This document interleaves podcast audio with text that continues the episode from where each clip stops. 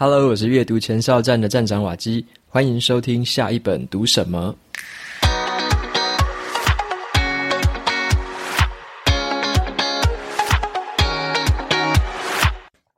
今天我想要跟大家分享的这本书，它的书名叫做《致胜品格》。那我对这本书的解读是，我认为品格是一个值得去培养的长期优势，因为品格它不只是一个美德而已，它是经得起时间考验的一个长期竞争的一个优势。那今天分享的这本书呢，也有出版社的赞助，总共会抽出两本的抽奖证书。如果你有兴趣参加抽奖的话，可以到 Show Notes 里面我的部落格文章连接，点进去之后拉到最下面，输入你的 email 就可以参加这次的抽奖活动。好，那在分享这本书之前呢，跟大家感谢一下，因为有注意的朋友应该有发现，下一本读什么的这个 Podcast 已经登上了 Apple Podcast 的第一名了。那我是非常的惊喜，我看到的时候，因为之前很多朋友都说一直在爬升，然后我就想说可以爬到哪里，我自己不知道，然后就越爬越高，越爬越高，所以最近也一直在 Facebook 啊或 Instagram 一直跟大家分享这个喜悦。那我开心的并不是说，哎，自己有这样第一名的这样的成就，并不是。我开心的是说，终于阅读这件事情哦，能够被大家看到了。就是，哎，这个阅读的这样的一个读书心得分享，或者说这样子阅读实践在生活上的这件事情，能够爬到这么好的一个位置，然后让更多的人看到，那有机会可以改变更多的人，那更多人可以培养阅读的习惯，这个是我会很开心的事情。那也就是说，让这样子的一个影响力可以持续的扩大下去。那另外就是说，像节目做到现在一百集，所以有点像是一个小型的图书馆，或者说像是一个小型的有声书。所以任何重新接触到的新的听众，你都有机会在过去的一百集找到你有需要的一些书本，或者说你哪些书本有兴趣，哪些领域有兴趣，你回去可以直接看，有点像是一个完全免费的有声书图书馆，可以给你读这样。所以说我很开心的是这样子啊，就是说能够让这件事情被更多人看到。那我我也相信更多的人可能会因为这件事情而发生很好的改变。那也很谢谢大家在所有的这个 Facebook 留言啊、Instagram 给我的讯息之类的，给我的很多的一些回馈跟鼓励，还有打气和支持，那都非常的感谢你们。那么节目有目前这样的表现，还是要感谢大家的收听。你愿意收听，然后也愿意推荐给身边的亲朋好友，这个已经是对我最好的一个精神上的鼓励。好，那一样的，接下来节目的话，还是一样会分享书籍的一些内容。那我自己谨记在心的，就是每一集都当做是第一集开始做，所以大概就是一个 day one 吧，像亚马逊的那个精神，就是第一天的那种精神。所以这个大概是我谨记在心的一个部分。好，那接下来我们就一样啊，不多说了，就回到今天这本书的分享，《制胜品格》。那这本书的开头啊，提到一个现象。就是说呢，在现在这个社会上，你有没有觉得说，大家要的这个速度非常的快，好像很快就要成果，很快就要表现，什么东西都要会非常快发生。可是呢，有些人就为了说让他的业绩可以快点达标，他可能就走偏门了。那有些人呢，为了说要抢得先机，他就会不择手段。那有些人他可能是为了要省麻烦，他就决定便宜行事。你有没有发现，诶，身边可能有这样的状况，或者说自己有时候会不小心有这样的一个行为？那有时候赢得了一时的一个成就，可是其实长期下来是经不起时间的考验的。所以这本书是在说，有一件事情是你可以去投入长时间培养起来的，然后呢，长时间会带给你更好的竞争优势。这件事情就是品格。所以，制胜品格就是在谈怎么样去建立品格、培养品格，甚至是评量品格的一本书。好，那这本书的作者的话，是我自己比较感兴趣的。他的作者有两个人，第一个人呢，他曾经是这个美国陆军的退役的中将，然后他同时他同时也担任过这个西点军校的前校长啊，他是叫做罗伯特·卡斯兰，所以是一个有实战经验、上过战场的人物。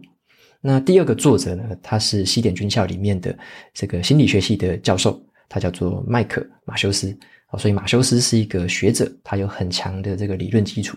所以这本书很有趣的地方在于说，他是谈品格，可是呢，他同时从实战的一个角色，还有一个理论的角色，两个人一起写这本书。所以这本书会有很多实际的案例，甚至是战场上的实际经验，还有学校里面的实际经验。然后呢，还会搭配很多心理学上面的一些理论基础。所以这个是一个理论跟实战混合在一起，同时都给你不同观点的一本书。好，那作者他们呢？他说发现啊，很多在这些军中啊，或者说这个职场上面，长期以来很成功的这些人士，他们都有一个特质哦，他们都有培养一些很特别卓越的品格。那这些品格虽然短期听起来它可能不会带来蛮蛮显著的短期效果，可是它却累积会累积起来变成一个长期的优势。那作者他说品格这个定义是什么？品格的意思就是说，它包含了你实际采取的行为。好，这些行为对世界是有帮助的。然后呢，这些帮助别人的东西，反过来也会帮助到你自己。所以这个就是他对品格的定义。那你一定很好奇，说那品格，品格到底品格有哪几种？好，品格其实在这本书里面分成了二十四种，非常的多。那他们又把它分成了六个类别。我简单举例几个就好，像是其中有一个类别叫做智慧跟知识这个品格，那里面就有所谓的创造力。然后好奇心，还有热爱学习，啊，这样的就偏比较偏知识型的。那它还有一个叫做勇敢的品格，勇敢就是一个坚持，然后正直跟充满热情。那另外的话，还有像那种啊，有一个品格叫做节制，啊，你要懂得节制。那里面就有这个所谓的宽恕，然后也要谦卑跟谨慎，还有自律。所以这些就是书里面哈，它二十四个品格，把它做的分类。那这个品格的话，我觉得用它的英文书名来说明，大家可能会比较清楚。像是英英文来说，这本书叫做《The Character Edge》。好，Character 是叫做中文把它翻成品格，我觉得翻得很好。因为有一些翻译叫做人格，有一些翻译把 Character 翻成人格，可是人格会让你误会。人格你会觉得说这个东西好像是与生俱来的，天生下来这个人就是有这样的人格。但是呢，这一些这一些算是特性吧，就是 character，它其实是可以后天养成的。所以这本书的翻译把它翻成品格，我认为是一个比较好的翻译。因为你这样翻，你会比较认为说品格是可以后天培养的。那也实际上的确是这样子，品格它是可以后天培养出来的。那英文书名叫做 The Character Edge，就是 edge 就是优势，所以就是品格的优势。那这本书的话，它把这些品格做了这么多分类之后，到底要做什么？那它里面在做一件事情，它会针对像他们西点军校里面，就会帮这一些学生做一些品格的这个评量，所以它有一个品格的评量表，品品格的一个测验。那他们也会定期的去做这个品格的评鉴，让学生之间彼此评量互相的品格。为什么这个军中对于这个品格这么的重视？因为他们发现。其实呢，跟一个人的这个表现比起来，哦，你如果说这个专业能力很强，跟这些专业能力比起来，其实品格更加的重要。像一个军官，他如果说正不正直，哦，一个军官他有没有关怀别人的表现，一个军官他懂不懂得自律，这个比起他的专业能力来得重要太多了。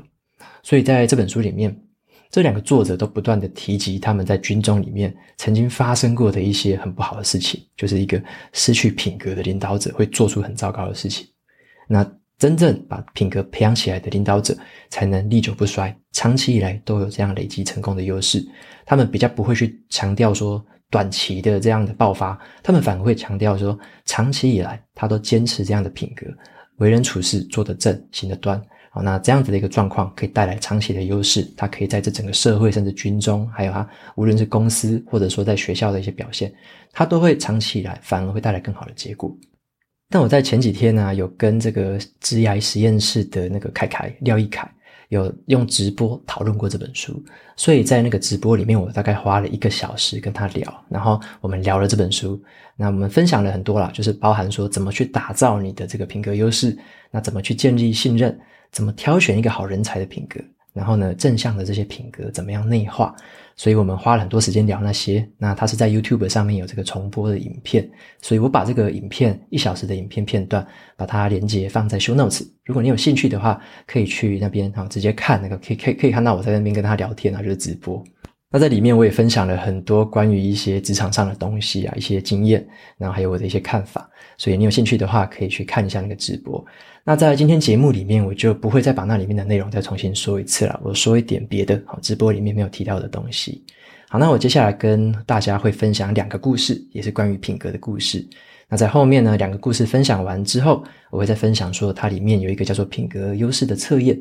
那我的测验结果是什么？那测验完之后有什么用？最后再跟大家做个结论。好，那我分享两个品格的故事，大家听听看。那第一个跟大家分享的故事是美国西点军校他们自己足球队的故事。那西点军校在军种上面是分为陆军啊，他们是被分为陆军。所以说，在这个卡斯兰他担任这个西点军校校长的时候，他接到了一个很有挑战性的任务。他在二零一三年的时候啊，接任校长。那时候，这个上面的老板跟他说：“这个卡斯兰啊，你要来做一件很不得了的事情，你要帮我们打败海军。”啊，什么是打败海军？就是陆军是西点军校嘛，那另外一所有一个叫做海军学院的，他们呢每年都会去比赛，每年都会比这个美式足球。结果呢，这个美式足球队啊，他们比赛的那个名称就叫做海陆大战，因为是海军跟陆军对打嘛。那过去的十七个赛季里面，陆军他们输掉了十六个赛季，就是这个悬太悬殊了，他们都惨败，所以陆军是一直是惨败的。西点军校是被打得抬不起头来。那这个卡斯兰就接到任务说，你一定要打败海军啊！就是那他就在思考说该怎么做。那他也刚好可以看到这个第十八次的这个比赛哈，就是刚好第十八个球季开始了，然后海陆大战也在举行，他就去自己去看了。他在现场就看到一件事情哦，因为他们的这个海陆大战啊，大部分都在冬季的时候举行，所以是冬天，然后球场很冷。他就发现说，明明在比赛，怎么在场下的这个陆军，他们自己西点军校陆军的球员。全部都挤在那个暖暖风附近，就是他们有一个暖气嘛，然后他们都挤在那个暖风附近，每个人都在那边取暖。然后呢，很少人去关注场上的状况。结果呢，这个卡斯兰他就转头去看一下那海军那边的状况是什么。结果发现呢，海军没有人在吹暖气，海军每个人都在盯着场上的状况，随时准备替补上去，每个人都很专心。他就发现了，怎么会有这么大的差别？怎么陆军的弟兄他们都在顾自己的冷暖，都没有在看赛场啊？难怪这样会输嘛，这样输不意外。所以呢，卡斯兰他选择怎么做？他并没有去直接做那种比较快速可以解决的事情，例如说他回去可能骂球员哦，这样很开心嘛，然后骂一骂，希望他们会改善。他没有这样做，他没有回去骂人，他也没有把那些球员换掉，也没有什么惩处，反而呢，他是改聘了一位优秀的教练。好他认为说要从根本做起，不是这些球员的问题啊，你要去培养他们，要去建立他们的品格，然后所以他就把这个教练换掉，啊，换了一个优秀的教练，从根本做起。他希望从球员的身上培养出很卓越的品格，以品格为主来出发啊，不要说这个品格都不好，然后每个人都不会互相帮忙，然后没有团队合作，然后也不关心彼此，这种状况是不好的。那他就希望说用品格来打造这个整个团队的氛围。那这样才有意思，所以呢，他就聘来了一个新的教练。好，这个教练的名字就叫做杰夫·蒙肯。好，杰夫·蒙肯他是一个很熟悉军校的人啊，然后呢，他也知道说该怎么样打造一支好的球队。所以这个蒙肯教练呢，他他也知道一个事情哦，就是他们陆军有一个缺点。因为啊，反正他们军种的一个体系的关系，然后这个军役那个兵役啊，就是兵役任期的关系，所以比较优秀的一些体质比较优秀的人，他们会选择其他的军种，他不会选择陆军。所以陆军能够这个收收到的学生，这个身体素质是比较差的，所以他并没有办法强求这些身体，就是这个球员的身体素质啊怎么样，一定要挑到最好的万中选一，他挑不到，他的身体素质就是比起其他学校就是会比较差。所以呢，他知道说这个不是重点，他反而把重点放在其他的品格上面。好，像他就是会开始要求说，这个球员他们摆装备的时候要摆整齐，然后呢，这些球员这个细节上面要注意啊，例如说球员上面如果说有人没有全力以赴的话，整个团队都要一起来帮忙，帮忙这个球员做得到，然后帮忙他协助他，整个球队开始培养了一些纪律，然后培养起一些无私的一些性格，然后可以互相的帮忙，然后呢，在之后的两年呢、这个球队虽然说开始这个默契开始起来了，但是之后的两年呢，其实他还没有很显著的成长，成绩都还没有什么起色。那这这个教练还是很坚持这么做，他说这个这个品格一定要培养。然后呢，教练还坚持一件事情，就是他希望这些球员在进行比赛的时候，都是采取正大光明的方式去赢得比赛，不要什么小动作。然后呢，也不要走一些捷径，不要用一些奇怪的偏门的一些战术。他就是要他们正正当当、光明正大的打赢。然后呢，你不要去仰赖说对手的失误，然后让你赢得比赛。他不要这样的东西，他要他们打好基础，用正大光明的方式去赢得比赛。所以呢，他在团队团队里面啊，也渐渐的塑造起了大家一个很刚毅的一个性格，然后呢，很有勇气的这样的一个品格啊。所以说他在这个团队里面开始塑造这样的氛围。所以前两年就是这个成绩没有很好，但是在第三年开始有了反转，啊，成成那个球队的成绩开始提升了，而且呢，他们在第三年竟然就首次击败了海军学院，但是这还不是终点哦，击败海军只是一个里程碑而已。在接下来的好几年之中，他们的这个胜场越来越多，越来越多。终于在二零一八年的时候，他们准备跟这个空军，就是另外一个学院，跟空军要争夺一个最高荣誉，那个荣誉叫做总司令奖杯。那赢得这个荣誉的人，这个团队可以在白宫被颁奖，所以这个是非常高的荣誉，就是陆军跟空军的大战。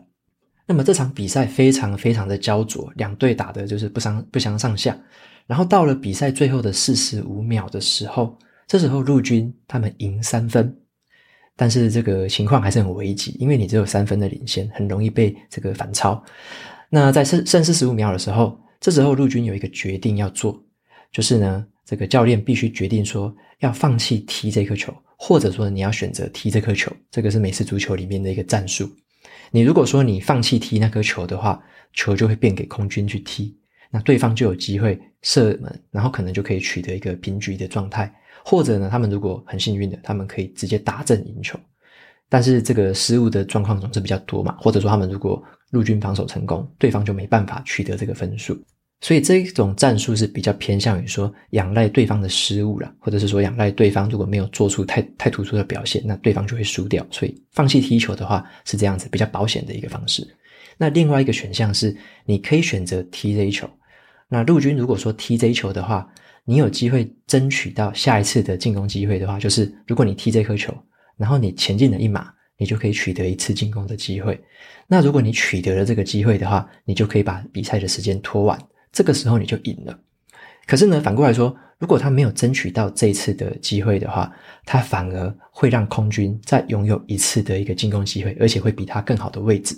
就对方有更大赢的机会，所以这个状态之下，你如果选择踢球，你是比较仰赖自己的团队要够争气。所以这个教练他最后做出了一个决定，你觉得他会怎么做？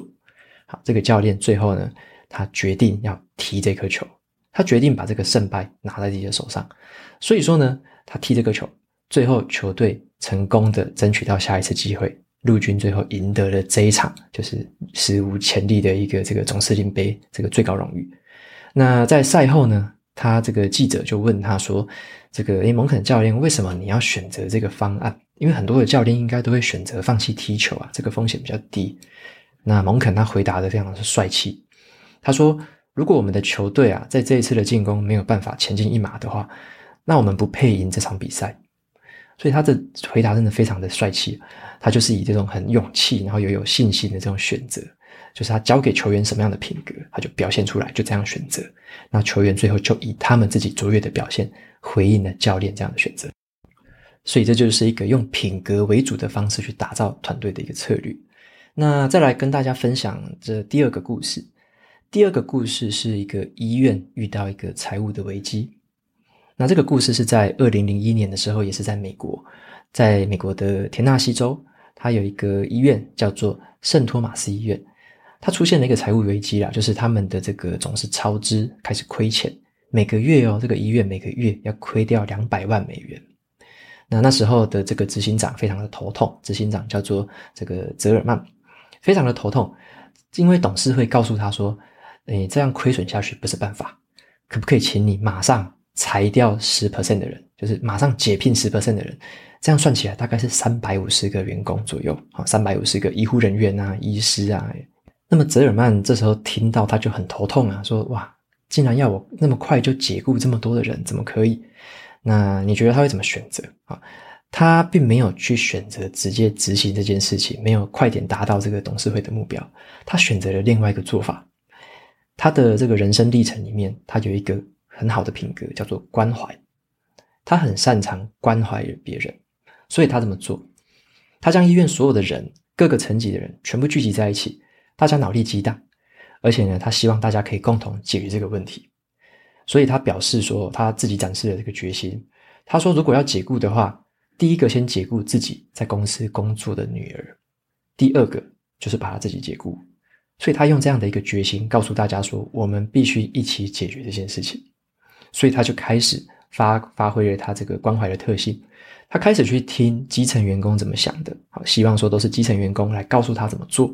他就请这些高层团队，好，你们要放下这个成见，啊，你就是要听一下基层员工怎么想的，有什么方式可以解决这个问题，不要不要解聘人的情况，因为你只要把人解雇了，这些员工的士气一定更加低落，这个就一去不回头了，可能会陷入一个很恶性的循环。结果透过这样的一个关怀的表现，员工知道说，这个上司是有在关怀我的，甚至是这个执行长亲自表现出这样的决心，所以他们开始踊跃的提出自己的想法。那其中第一个例子就是来自一个基层的助理，他提出了一个想法，非常的好。这个助理他平时的工作很简单，就是把病人从医院呢推到这个医院的门口，然后让家人可以接送回去。里面有一个小细节哦，在医院里面呢，他们会先在轮椅上面放一个靠垫。因为要让病人坐得比较舒服，他们就放一个靠垫。可是呢，往往啊，这个病人在推到门口要上家人的车子的时候，都会把靠垫带走，因为这样比较舒服啊。那这个他们也不能阻止嘛，所以就是让他们带走。那光是这样子，每一年哦，就要花一百万美元在这个靠垫的支出上面。所以这个助理他就提出一个点子，他说：“与其我们准备这么多的靠垫让他们带走。”不如我们就提前先通知这些家属说，请你们从家里面带一两个枕头过来，到时候让病人上车的时候可以坐得比较舒服一点。他们就用这样很温馨的提醒，而且他们还可以提前跟家属聊这件事情，提前跟他们通知，就请他们带枕头。家属每个都很乐意啊，说：“诶，谢谢你通知，我们都没有想到。”所以家属都这样子做，光是这个举动，一年就可以帮医院省下这一百万美元。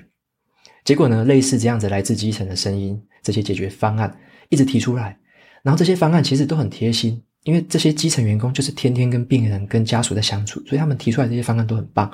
然后呢，帮医院省下了非常多的钱。结果这些方案陆续执行之后，这个泽尔曼呢、他最后在四个月内解决了这场危机，而且他没有开除任何一个人。最后这个医院就转亏为盈了。所以他就是落实了自己这种关怀的一个品格，他懂得去凝聚团队的向心力，懂得去倾听。发挥他的关怀的这样的品格，去听基层的声音，所以像我自己也这个感触蛮深的。有时候像是在公司里面，你可能会发现大老板可能意见特别多的时候，这种时候其实很危险。有时候来自大老板的指令不一定是百分之百正确，可能有时候带着你瞎跑跑操场，大家在那边跑操场绕来绕去也绕不出去。有时候反而多听听一下真正一线在做事情的人，他们怎么想、怎么做、怎么的提案比较好。那有时候这样子，反而你可以在这样的一些这个声音里面，你会找到很棒的钻石。我自己的想法是这样，很多的时候，我们之前在公司里面会发现这种状况，就是当一个主管也不用太自作聪明，不要觉得说什么事情都一定一定要自己全部运筹帷幄。有时候有一些好的方案，都是来自于真正一线执行者，他们来给你的一些声音，他们的一些提案。所以这个是我自己在管理上面的一些小诀窍啊，就是说这个什么时候要拿，什么时候要抓紧啊，什么时候要放松，什么时候要听声音，什么时候要给出自己的意见，这个都要去调试一下的。所以说这个故事也告诉了我们，有时候还是要多多聆听啊，你要发挥一些这种关怀的表现。那这个就是这个医院财务危机解除的一个故事。所以从上面两个故事可以看出一个很有趣的现象。就是品格的优势哦，它不一定会为你很短期就带来表现，而是它会显现在长期的成果里面。像是第一个这个美式足球队嘛，他们三年了才解决这个问题。然后这个医院也是一样，他没有说这个月马上解除人，马上把大家开除，他是花了四个月的时间，好好的把他的财务问题好好的解除。所以说有一句话在书里面是这样说，他说良好的品格啊，不是一周或一个月就可以形成的。它是要日复一日、一点一滴的去建立，因此呢，培养一个良好的品格是需要长时间耐心的付出的。所以说，我在这个读《至胜品格》这本书的时候，我就产生了一个想法，尤其在整理这些东西的时候，我就想产生一个想法：与其你一直紧盯着一个目标，倒不如你就航向你的品格就好了。我的意思就像是说，目标你就把它想成是一个终点。我们都很喜欢去设定一些终点，然后要去哪里，业绩多少，考绩多少，然后什么粉丝追踪多少之类的。这个就是目标，就像一个终点。那品格它比较像是一个方向。那我认为呢，方向其实比终点还要重要，因为你能够持续朝正确方向前进的人，持续前进，长期下来你会更有竞争优势。举几个例子给大家听一看。如果说你想要培养一个叫做感恩的品格，好了，那你要怎么培养感恩的品格？你就每一天在睡前。写下来，当天对你有帮助的三个人是谁？他们分别做了什么事帮助了你？持续每天这样做，久而久之，你本身就会培养起了感恩的这样的品格。那你如果说要培养一个叫做热爱学习的品格，怎么培养？什么叫热爱学习？这个品格呢，就会让你的这个心态开始转变，就是你要去试着想，你不要把那些你不会的事情认为你天生就不会就不去做，你要想是你还不会而已。英文叫做 not yet，还不会。很多事情是你还不会而已，你只要去学，你只要去练习，你只要去尝试，你都有机会慢慢的越来越会。所以这个是终身学习的一个品格。那最后一个是，如果你想要培养一个自律的品格，该怎么做？其实也是回到每一天的行为，就是你每一天就做一个自己已经规划好的行动就好了。例如说，你每一天想要培养一个阅读，或者说你每一天想要运动，每一天想要做一个活动，那你就每一天，即使那件事情只有三十分钟，你就每一天去做它。这样子就是渐渐的培养一个自律的品格了。所以呢，培养品格没有什么特别的捷径。你就是每一天朝着你设定的这个品格的方向持续的前进，让你每一天的行动这个跟这个方向是完全一致的。长期下来这样做还有一个很好的效应，有时候你想要追到的目标，你想要达成的成果，它就随之而来了。有时候甚至还会超出你原本的期待。像是这一次 Apple Podcast 爬到第一名，那听众他就密我说：“你有没有设定过这个目标？说设定 Podcast 第一名这个目标？”我是说从来没有设定过这个目标。不用设定这种目标，我设定的是一个前进的方向。例如说，每一个礼拜持续的做两集的节目，就这样做，这件事情乐在其中，觉得对别人有帮助，我非常的有热忱，就持续这样做，朝着这个方向持续前进就好了。那个目标的设定与否，我觉得都是其次，因为这个东西就是你不知道它什么时候会发生，那什么时候会来，或者它到底会不会到这样的一个成果，这个是我无法预期的，也无法掌握。那我唯一能够掌握的，就是每一天可以朝着一个设定好的方向持续的前进。你只要前进的够久，长期下来，本身就会培养起这样的优势。所以最后也跟大家分享一句话，就是在《原子习惯》里面的作者讲的一句话。这句话很值得记在心里面。你采取的每一个行动，都是对你希望成为的那一个人投下一票。单一个行为不会转变你的信念，但是随着你投票那个票数的累积。你的新的身份证明呢，也会随之增加。意思也就是说，每一天你采取的任何行动，就是为了你想要培养的那个品格投下那一票。所以，品格它并不是一个高不可攀的东西，也不是遥不可及的东西，它是你每一天都可以选择去做的最微小的行动。这是我看完这本书之后的一个看法。所以说，分享给大家，这个我认为方向比终点有时候还要重要的多。所以朝这个方向持续的前进就对了。那长期下来可能会累积出一个很难以取代的一个优势。这个是跟大家分享的一些想法。好，那今天的书呢就介绍到这边。这本书叫做《制胜品格》。如果你对于这个书有兴趣的话，可以参考看看。那我在部落格文章也有放上了这本书里面提到的一个测验啊，就是测验你的品格优势有哪一些。那这个测验是免费的，但是它是英文版，所以你有兴趣的话，可以到部落格文章参考一下。好，那我自己是有做完了，是还蛮有趣的，但是要花蛮多时间做的。那做完之后，你可能会有一些想法，知道说自己的优势是什么。那接下来你的该怎么做，该怎么发挥这些优势？最后呢，还是要跟大家分享我的线上课程已经快要截止募资了。这个课程叫做“化输入为输出”，那么在十月十六号之前就会截止募资。这次的募资已经有超过一千五百多个学员参加了。那如果说你有兴趣的话，赶快去参考 Show Notes 里面的课程连接。在这个九堂课的课程里面，我会教你怎么样的有效阅读。阅读完之后，做好笔记，把笔记呢整理成数位的个人知识库，最后再利用这个知识库做联想，然后呢，把你要输出的内容经过特定的框架去整理之后，来做一个有效的输出。那这个输出呢，我会套用一鱼多吃的思考方式去做编辑。一鱼多吃就是可以让你花一样的时间跟一样的精力。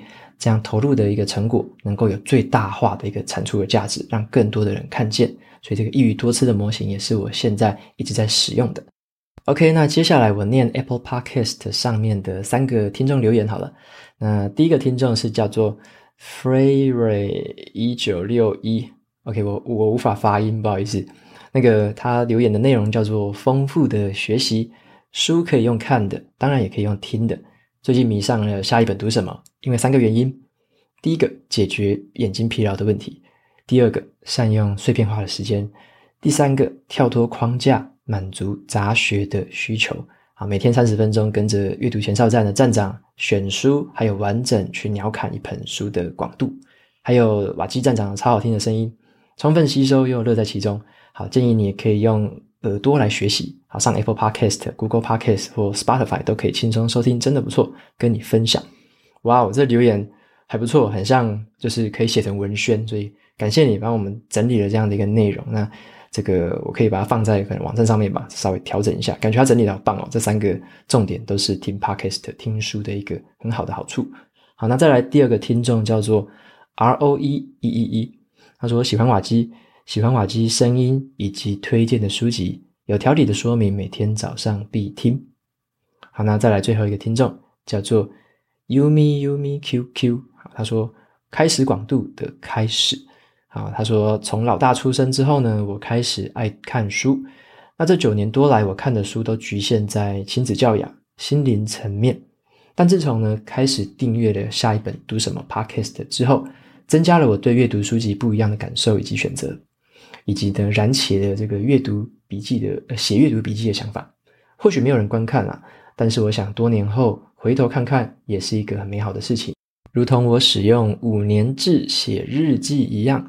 每年每天的回顾当时的一个记录，那我除了可以知道原来我在去年的今天发生什么事情，也可以感受当时的心情。最后，我也想要身教的，诶，以身教的方式去带领我的三个孩子阅读更广的书籍，有着更多方面的思考和学习。所以，谢谢瓦基，我开始期待我的阅读笔记以及未来回顾的美好。OK，非常的鼓励 Yumi Yumi，就是写读书笔记这件事情，因为写下来之后都很容易做联想，很容易回想。像我之前如果说我没有去分享过的书，我如果没有写笔记的，到现在我也真的也忘得差不多。所以我也是因为有写了很多笔记的累积，所以发表了很多文章。才有这样的一个算是联想跟回想，我才想得起一些东西，才可以做出一些连接。所以这么做对自己是绝对绝对有好处。那也非常鼓励你，也期待你未来回顾的时候会得到的收获。好，那今天的节目就到这边告一个段落。如果你喜欢今天的内容，欢迎订阅下一本读什么，然后在 Apple Podcast 上面留下五星评论，推荐给其他听众。你也可以用行动支持我，一次性的或每个月赞助九十九元，帮助频道持续运作。那你有任何的想法，都欢迎在这个 show notes 里面的联络方式留言给我。我每周呢也会在阅读前哨站的部落格分享一篇读书心得，喜欢文字版的朋友们别忘了去订阅我的电子报。好的，下一本读什么？我们下次见喽，拜拜。